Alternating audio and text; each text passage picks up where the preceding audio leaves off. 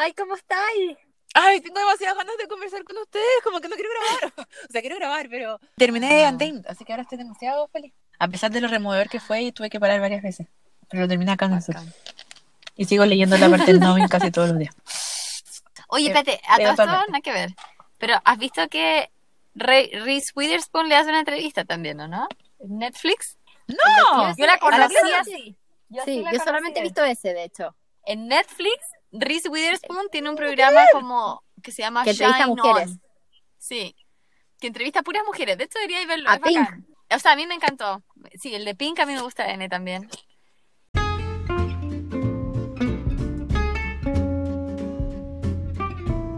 Bienvenidas y bienvenidos a Relatos de Comadres, un podcast donde compartimos nuestras historias de maternidad y crianza. Mi nombre es Constanza y me acompañan mis queridas comadres Bruna y Daniela. Este podcast está inspirado en las matronalias romanas. Estas eran fiestas para celebrar la maternidad e incluso estaba permitido soltarse el pelo. Con mis comadres nos hemos permitido ir en contra del decoro de nuestro ambiente y transmitir nuestras conversaciones sobre cómo hemos vivido nuestro proceso de convertirnos en madres. Con esto queremos acompañar a otras madres en sus propios procesos, naturalizar diferentes experiencias e invitar a otras mujeres a soltarse el pelo y levantar su voz. Este es el último episodio de esta temporada y decidimos tratar un tema recurrente en nuestras conversaciones, la tensión entre el trabajo remunerado y la crianza de nuestros hijos. En la primera parte la discusión se centra en las frases, creencias y acciones que nos desaniman a tratar de buscar equilibrios entre trabajo y crianza y tienden a obligarnos a elegir lo uno o lo otro. En el segundo episodio, Bruna nos cuenta las dificultades que ella ha sentido en confiar en lo que su cuerpo le pide y cómo eso ha impactado negativamente su desarrollo laboral. En el tercer acto, la Dani quiso compartir nuestra inspiración para la guardería que queríamos abrir durante el 2020 y el tipo de cuidado que nos gustaría que tuvieran las niñas y niños. Primer acto, Constanza.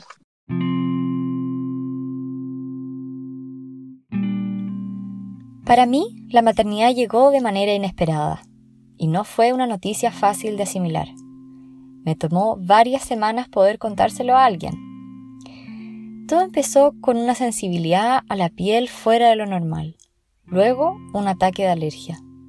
No me atrevía a tomar remedios porque sospechaba que estaba embarazada, pero tampoco me animaba a hacerme un test de embarazo. A las pocas semanas de confirmar mi embarazo, empezó un malestar generalizado, algo así como un dolor de cabeza con una sensación nauseabunda constante, no extremadamente aguda, pero lo suficientemente molesta como para que me costara concentrarme. A todo el malestar físico se sumaba la inseguridad que sentía. Aproximadamente un año antes, en una fiesta de la facultad, un profesor me había dicho que lo peor que podía hacer para mi carrera era quedarme embarazada durante el doctorado. Estas palabras formaron parte integral de ese malestar generalizado, junto y probablemente acrecentando los dolores de cabeza y náuseas. Por el mayor tiempo que pude oculté mi embarazo de la gente de la universidad. Sentía que le había fallado a los profesores que habían confiado en mí. Una vez, cuando el embarazo ya se estaba empezando a notar, esperando el ascensor vi que el director de la facultad venía caminando hacia donde yo estaba, por lo que ignoré la asiática que me acechaba y subí los cinco pisos hacia mi oficina por la escalera. Junto con todo lo que estaba sintiendo, recibía de diferentes fuentes el consejo de que aprovechara de avanzar lo más que pudiera, porque una vez que mi hijo naciera iba a ser aún más difícil. Pero la verdad es que fue difícil conectarme con cualquier otra cosa durante todo mi embarazo. Al final, no avancé mucho en mi tesis. Solo sufrí viendo lo poco que avanzaba. Me gradué un año después de lo normal y dos años después de lo que esperaban los profesores. Me quedé con la sensación de que las expectativas del departamento era que sus estudiantes dejaran de lado toda su humanidad para dedicarse a la investigación, y yo cometí la infracción de embarcarme en un proceso sumamente humano. Ese profesor que mencioné probablemente tenía razón. La maternidad no es compatible con la forma que se ha diseñado un programa de doctorado. Y probablemente la maternidad no es compatible con la forma que se ha diseñado gran parte del mercado laboral. No tengo muchos consejos, solo la esperanza de que ese diseño pueda cambiar.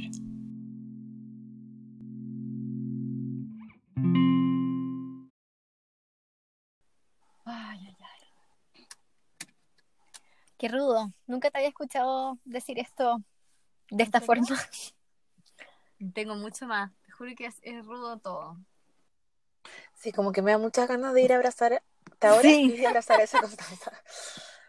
Y como, como decirle como del futuro, así como, bueno, lo lograste, ir una seca, como que a pesar de todo ese de todo ese maltrato, Cuando me puse a escribir este monólogo, nosotros habíamos dicho como volver a trabajar. Y la verdad, si yo pienso como en ese minuto de volver a trabajar, no es muy diferente como a todo lo que estaba pasando alrededor. Claro. Y, y para mí como ese quiebre fue más bien como durante el embarazo, como, como esa sensación de que como que, me había cagado a la gente, ¿cachai? Como, ¿cachai? Esa típica como frase no, como, sí. La que tiene como guagua para, no sé, para el Para tener vacaciones. Que le paguen, no sé, como todo ese como como esas frasecitas que uno escucha. Me, me como que no quiere renunciar y que va a quedarse embarazada entonces. Eh, claro. Eh, entonces me sentí como esa, como la que estaba tratando como de sacar la vuelta, no sé, de alguna forma. Me acuerdo que había uno, un profesor que me ayudó mucho los primeros años y, y como verlo y taparme la guata, así como por favor que no se dé cuenta de, de lo que hice en el fondo, como de que como de, de, de sentir que iba a estar decepcionado. Ay, qué, qué dolor, qué doloroso tiene que haber sido. bueno, no sé, yo no sé si eso es algo, porque obviamente es algo como bien específico, quizá lo que yo estaba viviendo en ese minuto, pero también siento que está como esa, sí. por eso lo escribí también, como esa visión de que la mujer que se queda embarazada lo hace como a veces como con una mala intención con su trabajo. No sé. No es mi experiencia porque yo no trabajo en ese mundo, pero como que sí hay un tema como de ese temor de anunciar que estás embarazada, como yo renuncié estando embarazada a un trabajo que me tenía muy superada, que me tenía que ir de ahí, y decidí a pesar de todo, sabiendo, porque me había enterado así como hace dos semanas que estaba embarazada, hice la renuncia igual. Y cuando fui en la entrevista al siguiente lugar, de decirle, como, sabes que antes que nada, como casi que mi familia no sabe, pero tengo seis semanas de embarazo, como creo que debería saber esto antes de contratarme y que era una mujer, era una persona muy bacán. Me he rodeado de mujeres muy bacanes en mi vida. Y me acuerdo que me miró y me dijo así como, o sea, soy mujer, soy mamá, no podría no contratarte por estar embarazada, como me da lo mismo, estás contratada. Fue, fue, fue impactante, pero no es la norma. O sea, y piensa que la constancia está en un, un mundo de hombres, que es mucho más... Nuestro mundo nosotros somos psicólogas, o sea, por último esperamos que haya algo más acogedor y claro, la que me contrató era psicóloga. No siempre es así, estoy diciendo que, claro, como que por último es como algo un poco más como cercano, ¿caché? Cambio, la constancia está en un mundo de hombres competitivos, eficientes, como, como demasiado orientados a la tarea, demasiado desconectados, creo yo, la gran mayoría. Y, y, como que en el fondo ya, ya ser mujer es distinto en ese mundo y como que venir a embarazarte es como confirmarles a ellos que no, es, no hay bueno tener mujeres. Entonces, como, exactamente. Y eso, eso es como, como por eso me, me, a mí me, como que me llega demasiado en la fibra como, como, como que este mundo está diseñado para eso. O sea, ese es el problema, como que, no sé, está, está diseñado como en contra nuestro y para, como que todo el resto es para confirmar de por qué hay que estar en contra nuestro. Desde, desde el postnatal y todo eso, como que... Y, y, y es mirado la previa, o sea, el embarazo para que no te echen, y después como, como que el postnatal extendido por alergia alimentaria, por todas esas cosas, también es súper mal visto, ¿cachai? Cuando, cuando muchas veces es, es, una realidad y cuando no lo es, es una mamá muy desesperada haciéndolo, como que haciéndolo porque el sistema no la Yo me acuerdo haber escuchado como esta acá, llega el postnatal y se toma vacaciones, como es broma, y es como, pero también necesita vacaciones, o sea... Y no solo eso, a veces es como para aumentar el más rato posible con tu hijo que, que necesita a alguien que lo cuide en su 100%, es alguien totalmente dependiente de otro ser humano. Entonces, como que, no sé, lo encuentro como súper fuerte. No, no, no, sé, encuentro que el, el, el juicio y la evaluación constante es tan fuerte que permea hasta nuestra percepción de nosotras mismas, como, como, como que yo siento que a ti te pasó un poco eso, como, como estoy fallándole a todo el mundo, como soy un, fracaso al final, no sé, es como que va calando demasiado en, en, frases que uno se dice, no sé, como que lo encuentro...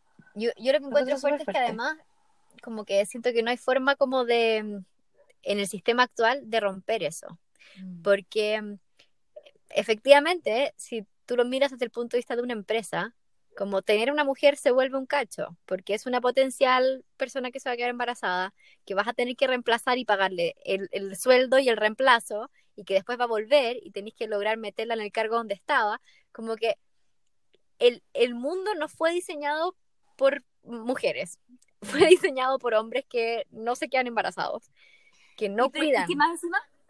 Y que también el sistema de salud también. ¿no? Todo lo demás es como es como... Tú deberías entregar tu vida en el trabajo. Exacto. Y no solo eso, es, es, como todas las etapas, es como está la etapa ahí, pero el sistema de salud, las licencias postnatal, también son mayoritariamente claro, licencias a la mujer. Ya, por las y todo, pero, pero en el fondo, si, si el hombre pudiera tomar la licencia, eh, que ningún hombre lo toma porque sabe lo perjudicial que sería eso para su trabajo, pero en el fondo como que si eso fuera dividido, no sería tanta ausencia de la mujer, uno. Dos, todos los problemas relacionados con el hijo igual se llama la mamá. Cualquier problema que tenga la sala cuna o el jardín, se asume que la mamá es la que tiene que estar disponible. Porque en el fondo, si su mamá es gerente, ella puede faltar a la pega. Pero si su papá es gerente, no. ¿Cachai? Entonces, claramente, la gerencia de la mamá y la gerencia del papá va a ser completamente diferente porque es alguien como que no está 100% disponible. Y porque se asume que el trabajo es la prioridad número uno en tu vida. Y eso no debería ser la prioridad de nadie. Como que, ah, o sea, a ver, no, estoy criticando a la gente que le gusta mucho su pega. Estoy diciendo que todos tenemos prioridades distintas y que el trabajo no es no debería ser para todos la prioridad número uno. O sea, y si es que, claro, si una mujer quiere hacerlo la prioridad, como que también pudiera tener alguien que pudiese ser el papá, por ejemplo, esa guagua, que quizás tomara esa otra parte, como esa estructura tan patriarcal sigue súper instaurada en el mercado laboral. Y ahora en la pandemia esto solo ha empeorado. Ha, mostrado así como la pandemia ha resaltado como toda esta deficiencia. De hecho, justo estaba, bueno, pensando esa estadística de, que creo que el 90% de las mujeres en Chile que, perdió su trabajo se salió de la fuerza laboral. Van a volver la gente a la pega, pero los colegios no van a volver. Y es como, ¿y cómo? ¿Cómo entonces? No, no sé. De hecho, el viernes estuve con una, con una pareja amigos de Felipe, los dos son ingenieros comerciales, los dos están trabajando. Y, y, claro, ella me contaba un poco su experiencia en pandemia, como en la casa con dos niños de la misma edad de los míos, así como tres y un año, sin ningún tipo de apoyo externo, llámese mamá, nana, lo que sea, porque no, no podían, estaban ellos dos nomás. Y cómo al final se medio optó invisiblemente por cuidar mucho más el trabajo de él que el de ella, y ella me decía, mi problema es que al final estoy conectada todo el día en la pega, porque hago todo como a 20 minutos, a media hora. Y, y, cuando logro acostar a los niños, es como que yo empiezo a trabajar de verdad y me quedo hasta las 2 de la mañana y parte hasta el día siguiente. Yo la miraba y era como, ¿por qué está pasando eso en tu casa? Como, lo entiendo, lo veo. O sea, no es que no, no es que no, no es que no me lo imagine. Es como, ¿por qué permitimos eso? Como mm. los dos son como fuente de ingreso en la familia. Y te digo algo porque a veces también pasa, porque la diferencia de sueldo también es. Entonces, uno dice, chuta, vamos a priorizar la pega del que entra más plata, po. Y que normalmente es el hombre también. Sí. ¿Cachai? Te juro que yo la miré y decía, ¿cómo estáis viva? Como... Estamos hablando de la Sí. Pero es que, según yo, todas las mamás de la guardería es muy parecido en general recae mucho más ella eso o recae eso es que es el tema como ok él te va a ayudar y tú haz la comida y preocúpate de que los niños no entren cuando yo estoy en reunión es como qué es eso como yo también tengo reuniones también tengo deadlines también tengo que hacer entregas como pero ok por alguna razón quedé yo en esta posición bueno pensando como en mis compañeros de doctorado también que de nuevo son una realidad distinta pero como que siento que hay paralelos cuando fue, fue la graduación, hicimos como un carrete, no sé qué, y, había harta gente que no me había visto hace tiempo porque me había ido a vivir a otra parte, a otra ciudad.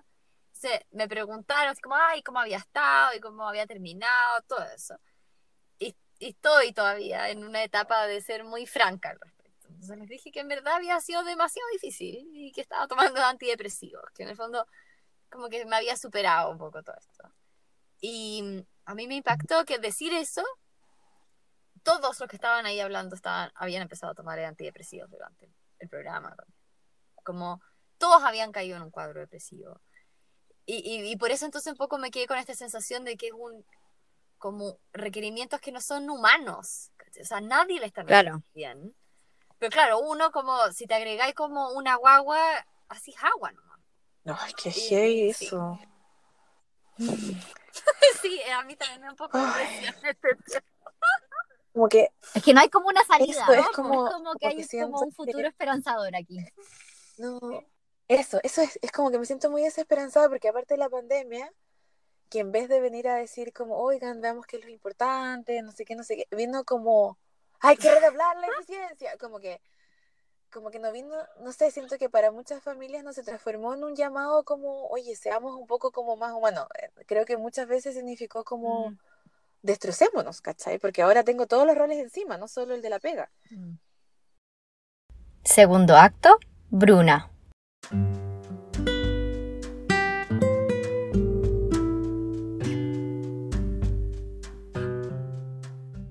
Cuando estaba embarazada de Gabriel tenía muy planificado mi retorno a la vida laboral. A los cinco meses y medio volvería a trabajar, él iría media jornada a la cuna y luego mi mamá estaría con él el resto de la tarde hasta que yo llegara considerando mis horas de lactancia. Se veía simple de gestionar y tenía la experiencia de mis comadres que ese proceso les acomodó y les resultó súper necesario y fácil. Pero cuando Gabriel tenía cuatro meses me empecé a angustiar. Sentía que mi plan no era lo mejor para mí ni para mi guagua. No era para nada simple ni fácil. Sentía que era demasiado chico y que no podía dejarlo a cargo de otras personas. Si alguien lo tenía que cuidar, ¿por qué no podía ser yo si yo quería hacerlo?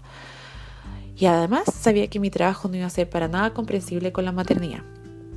Conversando con mis amigas mamá, tres de ellas sí querían volver a trabajar, pero estaban tan bien complicadas como con quién sería el responsable del cuidado de sus hijas. Juntamos estas necesidades y luego una amplia conversación entre este grupo de amigas mamás ideamos la propuesta de la guardería. Todas quedamos contentas. Yo podría seguir trabajando desde la casa, estar con mi hijo haciendo algo que me llenaba, trabajar con niños. Ellas volverían a trabajar confiando que eligieron a la persona adecuada para el cuidado y bienestar de sus hijos. La guardería me hizo muy feliz, aprendí muchísimo y me permitió estar con Gabriel, pero también me hizo tremendamente cansada. Y la verdad es que sigo con mucha dificultad de lograr un equilibrio entre la entrega laboral y la maternidad. No he encontrado la respuesta. Siento que la maternidad que estoy eligiendo requiere mucha disposición emocional y física de mi parte y por alguna razón el trabajo suele consumir gran parte de esa disposición.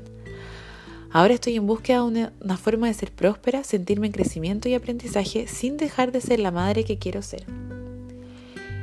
Este tema en mi historia de madre primeriza me ha enseñado mucho de mí misma y sigue haciéndolo. Me encanta saber que existen tantas necesidades distintas en cada una de nosotras y que espero poder seguir compartiendo sin miedo a los juicios.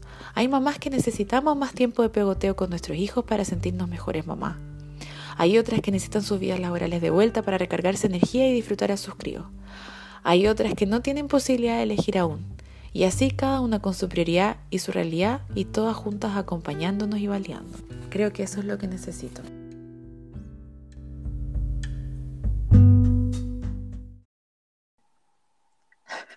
Como que quiero decir que después de escuchar el relato de la Constanza, porque esto lo grabé, o sea, lo vi antes de leer a la Constanza, como que Suena demasiado positivo.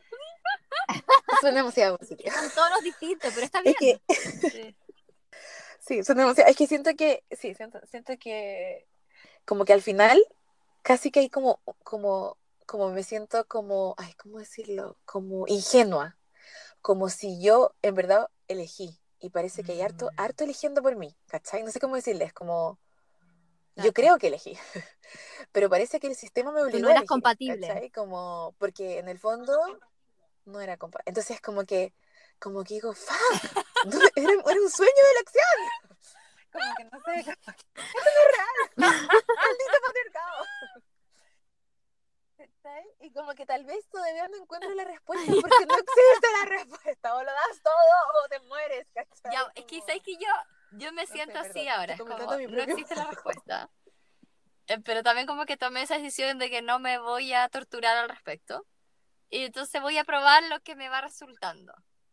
y esa va a ser la forma que voy a vivir nomás. Y, y como que, pero me lo tomo, pero también como ha sido una forma de verlo más positivo también. Es como voy a ir eligiendo y sí, hay un montón de cosas que no voy a lograr. Y ya. O sea, bueno, en este minuto ponte tú que no estoy como trabajando tiempo completo, tengo como proyectos por aquí y por allá. Em, siento que no es el tipo de persona que yo pensaba que iba a ser. ¿sí? Yo siempre me vi como, como full eficiente en el fondo. Y, y de repente decidí que iba a dejar ir eso nomás. ¿sí? Que iba, y que iba a vivir como más en el minuto. ¿Qué es lo que necesito ahora? ¿Qué es lo que en este minuto me hace sentido? Esto es algo que he trabajado en terapia, porque, mm, porque mi historia laboral ha sido como bien irregular, o sea, en el sentido de que como que empiezo a crecer en un área y me cambio de área. Y, y, empiezo a irme bien en algo y me voy. Como que, porque en el fondo siempre llego como a un tope de entrega que empiezo a cachar que me enfermo, incluso antes de ser mamá. Y después cuando decido yo ser mi propia jefa, me pasa exactamente lo mismo. Entonces, como que ha sido súper frustrante en el sentido de que como que veo tal vez a otras como otras colegas que van tomando como rumbos muy bonitos en su existencia laboral y que, y que en el fondo como lo tradicionalmente bien visto, ¿cachai? Como de un crecimiento, de estabilidad, etcétera. Y yo voy que ando en este pimponeo como súper raro y que me cuesta mucho también como, como reconocer mis méritos, ¿cachai? Como que me cuesta mucho ver que la guardería en verdad fue bacán. Y fue un éxito. Que, sí, como que me cuesta mucho como, como decir como que eso también es parte de un crecimiento laboral, ¿cachai? Y yo creo que me cuesta mucho porque no, no lo logro disfrutar, como que, o sea, lo disfruto mucho, como que siento que encontré mi vocación, por decirlo, pero de alguna manera siempre llego a este límite de mi entrega, como, como que, como que venzo el cuerpo, no sé, como, como que lo, lo uso así como mm. sin ningún cuidado, autocuidado, nada. Entonces, como que claramente hay un patrón acá mío. Aprender a decir que, se no. repite todas las pegas.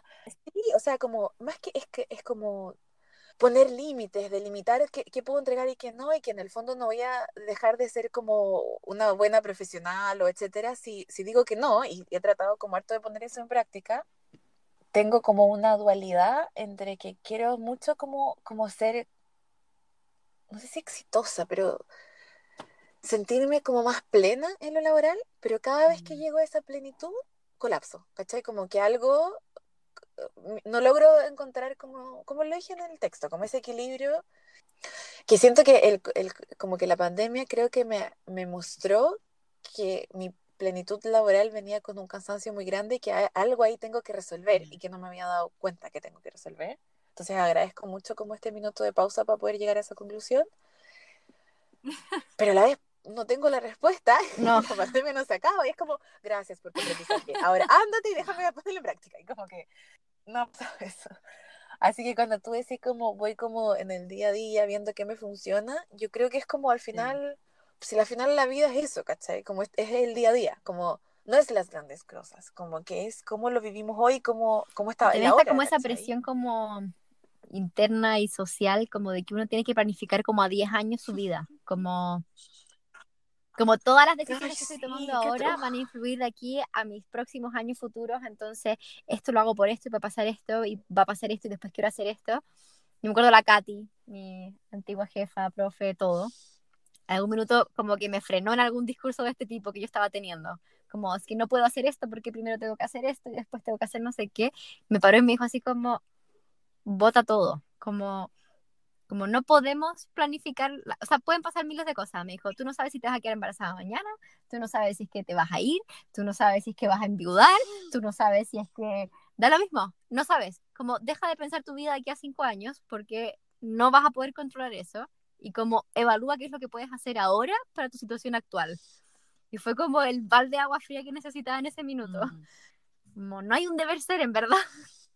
Mm. Es una invención lo siento así, pero me pasa que mm, como, como esa voz que hablaba la constancia de, de ese director que le dijo, ese profesor que le dijo como, si te embarazas y te cagas en la carrera y ella vivió con esa frase en todo su brazo, como que, como que siento que tengo esas frases entre toda mi vida. Nos han bombardeado no sé, como, de ese tipo. Como, como puta, tenía que generar lucas, ¿cachai? Como, y aparte como la gente me dice, como, ay, quería demasiado seca y como, como, como que casi como estar en la casa limpiando mocos, ¿cachai? Como, como que, no, y, y, todo el tiempo la, siento que la gente tiene como un poco una ansiedad de encontrarme pega, como, ay, pero mira, caché tanto de crianza, podría hacer como charlas de esto, podría ir como acompañar a otras mamás en crianza y como, y como que tratando de que yo encuentre como que lo agradezco, sí, sí. No, no, no, estoy diciendo que me siento criticada para nada, eh, eh, lo agradezco como la, esa intención, pero me siento como aún más perdida, ¿caché? Porque en el fondo está, está peludo, como que hay una cosa que sí que me gusta mucho y como que está muy difícil con, con este contexto y como y mi inhabilidad de encontrar el equilibrio, ¿cachai? Entonces como que me pasa que la, con la guardería que es como, como, yo creo que puedo usar la palabra trauma, como tengo muchos sustos de perderme así de nuevo, ¿cachai? Como de entregar tanto de nuevo, como que, no sé, como que es como si no tuviera frenos. O sea, bueno, yo me siento bien parecida ahí en, en eso. Yo también siento que quedé como muy mal en un momento. Muy, muy, muy, muy, muy mal. Que no quiero volver ahí. Y, y, y, pero entonces eso me ha dado N como perspectiva ahora, como de cuál es mi prioridad. Como mi prioridad número uno es como estar sana. Y, y eso me ha ayudado como N a eliminar las voces, como no escucharlas. Bueno, harta terapia también, harta. Harta de diferentes personas, sí. como que sí. como que me acordé, ponte tú, de una, una amiga que o sea, nos hicimos amigas, pero ella además es coach. Entonces me ayudó como a organizarme para terminar el doctorado. Y como con esas frases como bien duras que dices como, ¿quién te dijo que tenía que hacer eso? Como, ¿Por qué creís que tenías que, no sé, trabajar tantas horas? Que, como, ella estaba como siempre como cuestionándome esa, esas como frases que, frases. uno tiene en la cabeza. Y, y claro, y finalmente logré eh, sacar el doctorado y, y, con una tesis que me tenía súper orgullosa, ¿cachai? O sea, hice una súper buena tesis con un profesor increíble y lo hice como podía, como, así, como viviendo el día a día, supongo.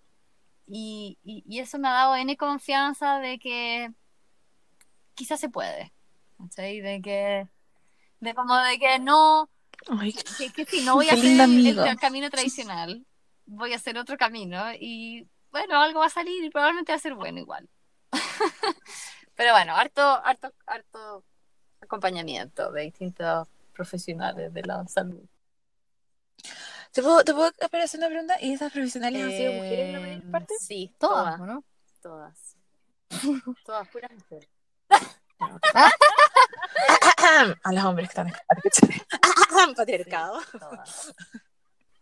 Es que encontré demasiado linda amiga que logró como, como sacar, como mostrarte las frases que estaban ahí, cuestionarlas y más encima lograr que sacaras lo mejor de ti la tesis con tu forma de hacerlo, no con como la forma que se esperaba hacerlo, ¿cachai? Que era full tiempo y todo tu tiempo para esto y toda tu vida para esto. Sí. Y Ella era muy pronto tú también, como de, como insistirme que me diera permiso para descansar si lo sentía. Como, si hoy día no queréis trabajar, no trabajé. Mañana va a querer trabajar. Como, ¿cuándo te hay fallado? Como, un poco como, como pensarme a mí, como, como tú eres una persona matea. Probablemente algún día te van a dar ganas de volver a retomar esto, ¿cachai? Pero deja que tu cuerpo tenga ganas de nuevo. Entonces, déjalo descansar. Ve tele, no sé, sal a comer, anda a correr, haz lo que queráis. Y, y funcionó, que fue heavy. Sí. Qué lindo, qué lindo. Qué lindo porque siento que desde la crianza... Se, se replica que... igual. Claro, en el sentido de que siento que perdimos la confianza en los niños en su capacidad de autorregularse. Y como probablemente nos educaron así, como que ellos sabían que era mejor para nosotros, a mí me pasa que ah, me acabo de dar cuenta, ¿verdad? Cuando te escucho y que en el fondo puedes descansar, yo pienso todo el tiempo que tal vez nunca voy a salir de ahí, como que no tengo la capacidad de autorregular eso, ¿cachai? Entonces es mejor no entrar ahí. Como que, como no sé, por ejemplo, ahora que he estado mucho tiempo parada, eh, empiezo a decir, chuta, estoy mucho tiempo, tal vez como que en verdad tal vez soy una persona floja o, o como estoy demasiado cómoda y no sé, y empiezo como a pasarme todas esas paranoias como bueno, también que como que voy a aplicar la frase de tu coach y que mi psicóloga siempre le dice como, ¿de dónde viene esa frase? ¿Quién lo dice? Y es como, ¡ah! Sí. Pero en el fondo como, bueno, no me había dado cuenta que estaba esa frase ahí hasta que lo estoy diciendo con ustedes. Pero como que, como que, que heavy eso, como de, si, no sé, como que estoy haciendo la apuesta de que confío en Claro. Gabriel, obviamente confío con cosas que él puede controlar, no con extremi- no sé, azúcar o no le dar heroína y decir contrólate, ¿cachai? Como tele voy a decir contrólate, como que claramente ahí no, pero sí como en cuánto quiere comer, si es una comida que no es adictiva, ¿cachai? Como, bueno, tal vez ahora no quieres comer, O cuánto quieres quiere dormir después, como, o, o, o abrigarlo, ponte tú, o dormir, o como abrigarlo mucho, como acá, acá hace, hace mucho viento, y él quiere estar en el lago, y te juro que ahora que, que solté eso, dije ya, filo, que él vea, me dice, mamá, tengo mucho frío, ponme ropa calentita, Y como, oh, que la autorregulación sí existe, como... Sí. Y como que digo, bueno, si él a sus dos años sabe cuando tiene frío, puta, bacán, tal vez va a saber cuándo parar su pega en el futuro, no lo que me pasa a mí. Mm, No sé, como, como que me pasa eso, como que me acabo de dar cuenta que que heavy, que no confío en Sí. nada en esa Bueno, yo me autorregulación di cuenta parte, hace muy ¿cachai? poco. Yo me di cuenta que yo no confiaba nada en mi autorregulación y fue mi amiga coach la que hizo, como me hizo eso consciente y me hizo confiar. Me, me sentí muy, Sí. muy coachada yo por ti cuando estuvimos viviendo juntas. Por eso mismo. Como que, como que estoy, estoy como viendo la terapia a la cual fui sometida de forma inconsciente durante nuestra convivencia. Tercer acto, Daniela.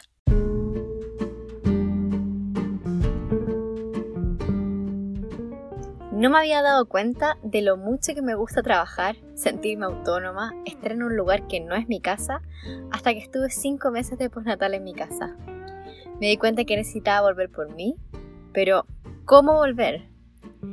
En mi mundo, las mujeres cuando se hacen madres o renuncian a sus trabajos o contratan nana.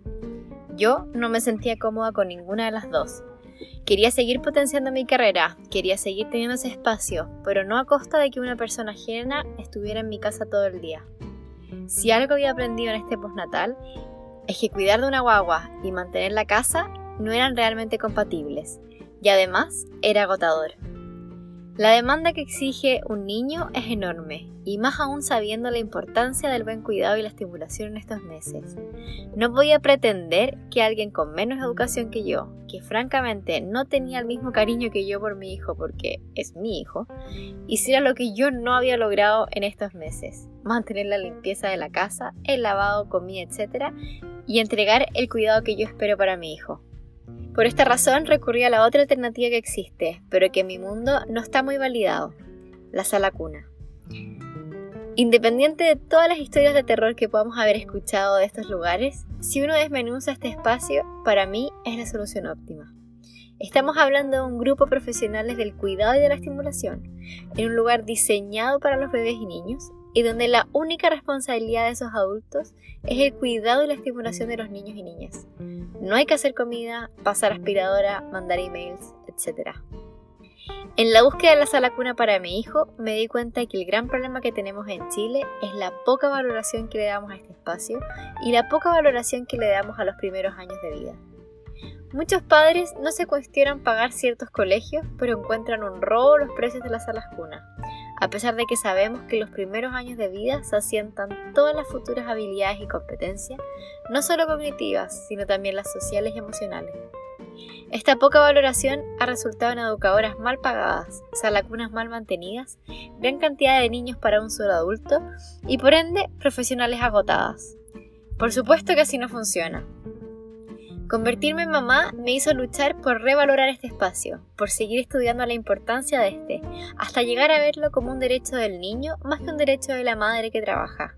Los niños y niñas merecen un espacio diseñado para ellos donde se les presenten nuevos desafíos, materiales y actividades a las cuales no se van a enfrentar en sus casas.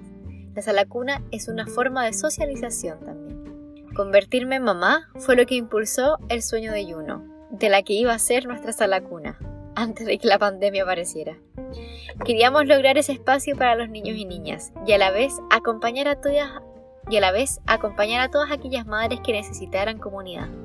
Queríamos que ese espacio fuera flexible a sus necesidades y no rígido como lo son ahora. Y por último, queríamos ofrecerles un espacio de trabajo dentro de nuestro establecimiento, porque sabemos que dejar un hijo no es fácil. No solo los niños requieren una fase de adaptación, sino los padres y madres, y de esta forma no queríamos dejar a nadie fuera, que todos fueran acogidos. Ese sueño ahora está en pausa, pero elegí escribirlo porque creo cada vez más hay mamás, hay más mamás y papás buscando este tipo de espacios. Así también les doy la batuta de quien quiera animarse a emprender y seguir luchando por las salas cunas y espacios que acojan realmente a los niños y niñas, que ahora en pandemia parecen ser la última de las prioridades.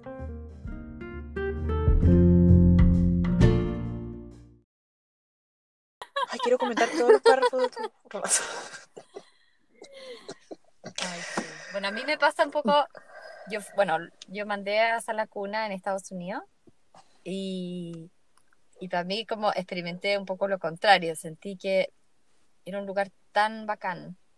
Bueno, lo mandé a guarderías súper buenas y, y me sentía tan apoyada como, como de verdad sentí que ellos fueron parte de mi tribu en ese momento, de la comunidad, como había elegido salacunas que tenían estilos similares al mío y, yo aprendía entonces de ellos, como que no era solo que yo llevaba y lo dejaba, sino que ellos me pasaban material también que yo entendía o, miraba las cosas que estaban haciendo y las copiaba en la casa.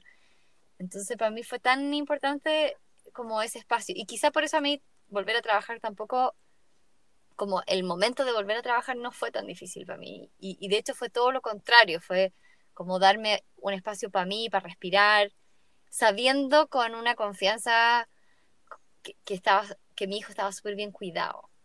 Em, es que ese es el tema, como poder dejar realmente a un niño con esa confianza, porque como que siento que, no sé, entre la oferta que hay y la perspectiva de la gente, como yo dejar a mi hijo en una sala cuna acá en Chile es como sinónimo de negligencia. Así como, como pero tú no sabes lo que pasa ahí, tú no sabes qué va a hacer y, cómo sabes si no sé, como que siempre hay una desconfianza de entrada y como un, un como que la sala cuna es el último recurso al cual vas a recurrir después de pedirle a tu mamá, contratar nana, hacer lo que sea, por evitar que tu hijo vaya a ese espacio. Cuando en verdad tiene el potencial de ser todo lo contrario, o sea, como dices tú, como un lugar que te acoja a ti, acoja al niño que te enseñe, que te ayude en esa primera etapa, que te entregue otras directrices, que se pueda trabajar en conjunto, como, de nuevo, el trabajo de las educadoras de párvulo es cuidar y estimular a tu hijo, como no, no están haciendo otras cosas, como, como su tiempo lo tienen entregado a eso. Entonces, ¿cómo eso no va a ser lo mejor? Como alguien que estudió eso y que su tiempo está dedicado a eso. Lo que pasa es que aquí la gente no, no valora ese momento y entonces llenan a una pobre mujer con 15 niños. Y, y, claro, así nadie puede hacer nada. Si uno con uno se quiere volver loca, multiplícalo por 7, que es el mínimo que, te, que, exigen en Chile. Sí, es que yo creo que como que tocaste ese punto también en tu monólogo y que bueno, que estaba en todas nuestras presentaciones yo, ¿no? Que mm, que hay mucho desconocimiento como de la importancia de estos primeros años, como y yo creo que mientras no valoremos que esta es la edad crucial, vamos a seguir pagando mucho más por un colegio que por una sala cuna. Y, y vamos a formar como mejores, no sé, como invertir más en pedagogías que en, en párvulo. Y, y, yo creo que eso es gran parte del problema, como que a nosotros nos falta como sociedad un poco valorar más esta etapa. Y por eso la importancia como no solo de un espacio de cuidado de calidad en esta etapa externo, sino que papás tranquilos para educar también en esta etapa y no sobrevendidos. No sé, encuentro que es heavy esto. Y que bueno, que con, con la guardería, que era como el plan piloto, todo esto, como que yo creo que iba también un poco por eso, porque como que como éramos, éramos pocos niños para adultos y éramos como personas que habíamos estudiado harto en torno a esto, y a mí me pasó algo muy cuático ahora que me vine para acá. Ellos quisieron, dos papás quisieron como mantener, tres en realidad, quisieron mantener viva la guardería y empezaron a hacer muchas preguntas respecto a la plata. y como la gran conclusión que ellas llegaron era como te deberíamos haber pagado más y vamos a buscar, vamos a juntar más plata y vamos a pagar mejor a las personas que contratemos ahora. Y como que en verdad fue muy bacán que me lo dijeran, como que y todas ellas son para su segundo hijo y me dijeron como yo quiero que como mi segundo hijo tenga la calidad que tuvo el primero, ¿cachai? Que como que me dicen que yo lo eduqué. ¿Tú cuándo fue que caminaste? Y como que me preguntan, y como que fue muy bacán que me lo dijeran porque sentí que como que un, un, un, profundo reconocimiento a que en verdad yo miré a ese ser humano con cinco meses y medio como un ser humano, ¿cachai? Como no solo digno de la estimulación que, que yo siento que como que está bien manoseada y que es muy importante, pero sino como de un trato como que esa, ese, esa guagua no está en un inframundo, es una persona igual, que yo le pido permiso igual para hacerle cosas, como que no sé, como que el cuidado es tanto más amplio que un cambio de pañal, es como una forma de hablar, una forma de conectar, una forma de mirar, una forma de tomar, una forma de revisarme como instrumento de trabajo y ver que no me estoy desahogando con una guagua o no estoy enganchando con una pataleta, no sé, como que siento que, que a eso también se nos olvida mucho ponerle el ojo. Pero sí, como que, como que quería rescatar mucho como lo que dijiste, como de que lo feliz que estabas de volver a trabajar y como tener ese espacio para ti. que fue algo que yo nunca, yo nunca tuve al final. O sea, como que yo nunca recuperé el espacio. Como que, claro, como lo mío era súper como artesanal, yo no, yo no tenía capacidad para eso, ¿cachai? Yo no tenía capacidad para tener la hora de colación y ir al baño tranquila. Eh, o sea, imagínate que mi primera reunión de apoderados, eh, la reunión entera, entera la hice con, con Gabriel en mi pechuga, la reunión entera, con un PowerPoint, presentando al frente y Gabriel colgando en la pechuga. Esa fue mi primera reunión apoderados. Entonces, como que en el fondo, nadie en ninguna pega ha hecho esa reunión. Sí. Igual después de esa reunión yo pedí que no estuviera, pedí que algún papá se quedara con o los hiciéramos dormir en mi casa, porque igual es súper difícil mantener el hilo conductor. Bueno, ustedes me entenderán. Pero como que yo nunca volví al, al otro, fue solo, ¿cachai? Como que no sé cómo explicarle, como nunca fui al baño, no, no, no pasé por esas otras cosas como... Yo siento que yo lo necesitaba. Como que no tuve Sí, no, está bien. Lo que pasa es que yo creo que en mi necesidad fue más grande lo otro. Fue más grande, fue más grande mi necesidad de quedarme cerca de Gabriel, ¿cachai? Entonces por eso prioricé eso, si tampoco estoy. O sea, no, sí, sí. Pero me pasa que, eh, o sea, yo admiro lo que tú haces, porque yo como que no me siento capaz. Yo amo a mis hijos. Había, me acuerdo un meme, que atroz. Había un meme que partió como cuando salió la pandemia, que es como cada familia funciona de distintas formas. Yo he descubierto que la mía funciona eh, preferentemente como si no nos vemos cinco días de la semana entre nueve y, o seis de la tarde. Como así funciona súper bien mi familia. Como, que cuando leí eso, como esa sensación así como, que en mi familia, mi cabeza, yo funciono mejor si no veo a mis hijos parte del día, porque si no, no puedo hacer nada más. Igual me sentía culpable de eso, como de, como de sentirme bien. pero hay algo como súper importante que lo vi en, en un en una charla TED de relación de pareja, pero lo voy a aplicar acá, que era como, como la oxigenación de, la, de las relaciones, como que el, el, la distancia oxigena la relación y después cuando tú vuelves a la relación, cualquier relación, vuelve como con otra carga, porque en el fondo respiraste otras cosas y como que no se acabó todo lo, no sé, como que hubo una posibilidad como de revivir, revitalizarse y volver a esto con, con otra, otra forma, que yo creo que, que eso es demasiado importante. Ah, o sea, yo siento eso todo el rato. Me da un poco eso sí de, de como culpa, supongo. Porque yo, en el último jardín que, que estuvo, bueno, Arben Pobre fue a mil jardines, pero en uno de los jardines iba de nueve a cinco y media. Y y, yo estaba full productiva y como que estaba todo funcionando como bien, yo encontraba. Pero sí, igual lo mando todo el día a jardín. Es todo el día eso. O sea, ya... Bueno, pero todos mis niños eran así. Eran de ocho y como me sentía como mal de, de que me sentía mal de que me gustara. Es que te digo algo, mira, yo creo, yo creo, voy a tirarme acá con todo, pues que me lleve a la, la juicio pero yo creo que si criáramos en comunidad, eso no pasaría tanto. El problema es que estar todo el día sola con tu hijo es muy agotador. Estar todo el día sola con otras mamás y otros hijos es un poquito más tolerable.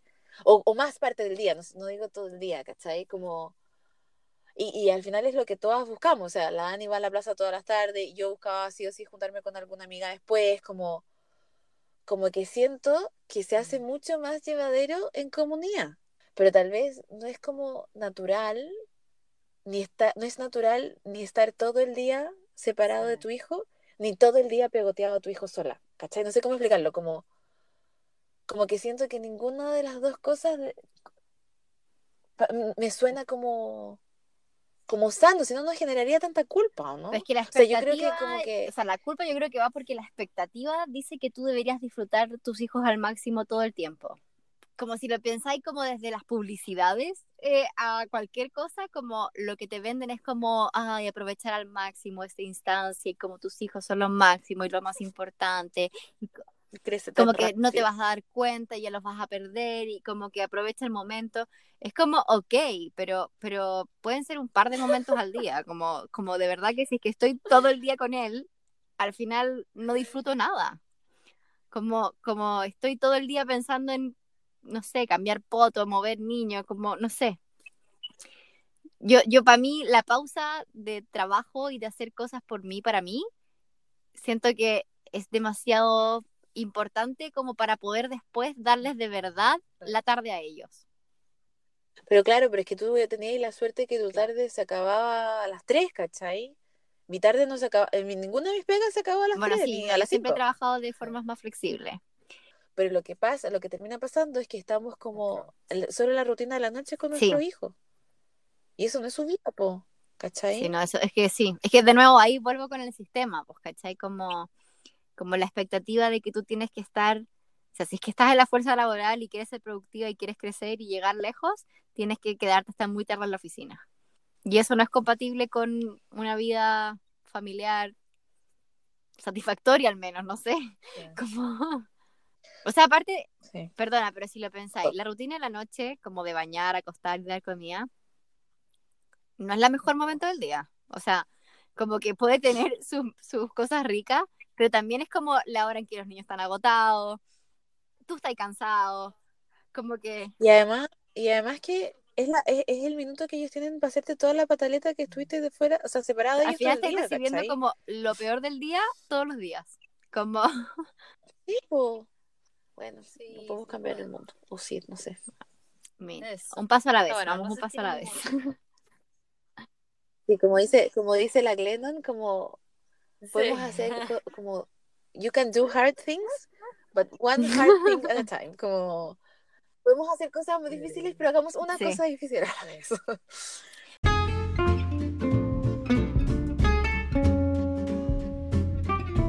Y así concluye nuestro séptimo y último episodio de Relatos de Comadres. Recuerda que todo lo que hablamos acá es nuestra opinión y en ningún caso refleja la verdad. En nuestra página relatosdecomadres.wordpress.com estaremos subiendo material relevante a la discusión. También puedes mandarnos tus preguntas o opiniones en la sección Contactos o en nuestra cuenta de Instagram Relatos de. Espero hayan disfrutado este podcast tanto como nosotras y esperamos vernos otra vez.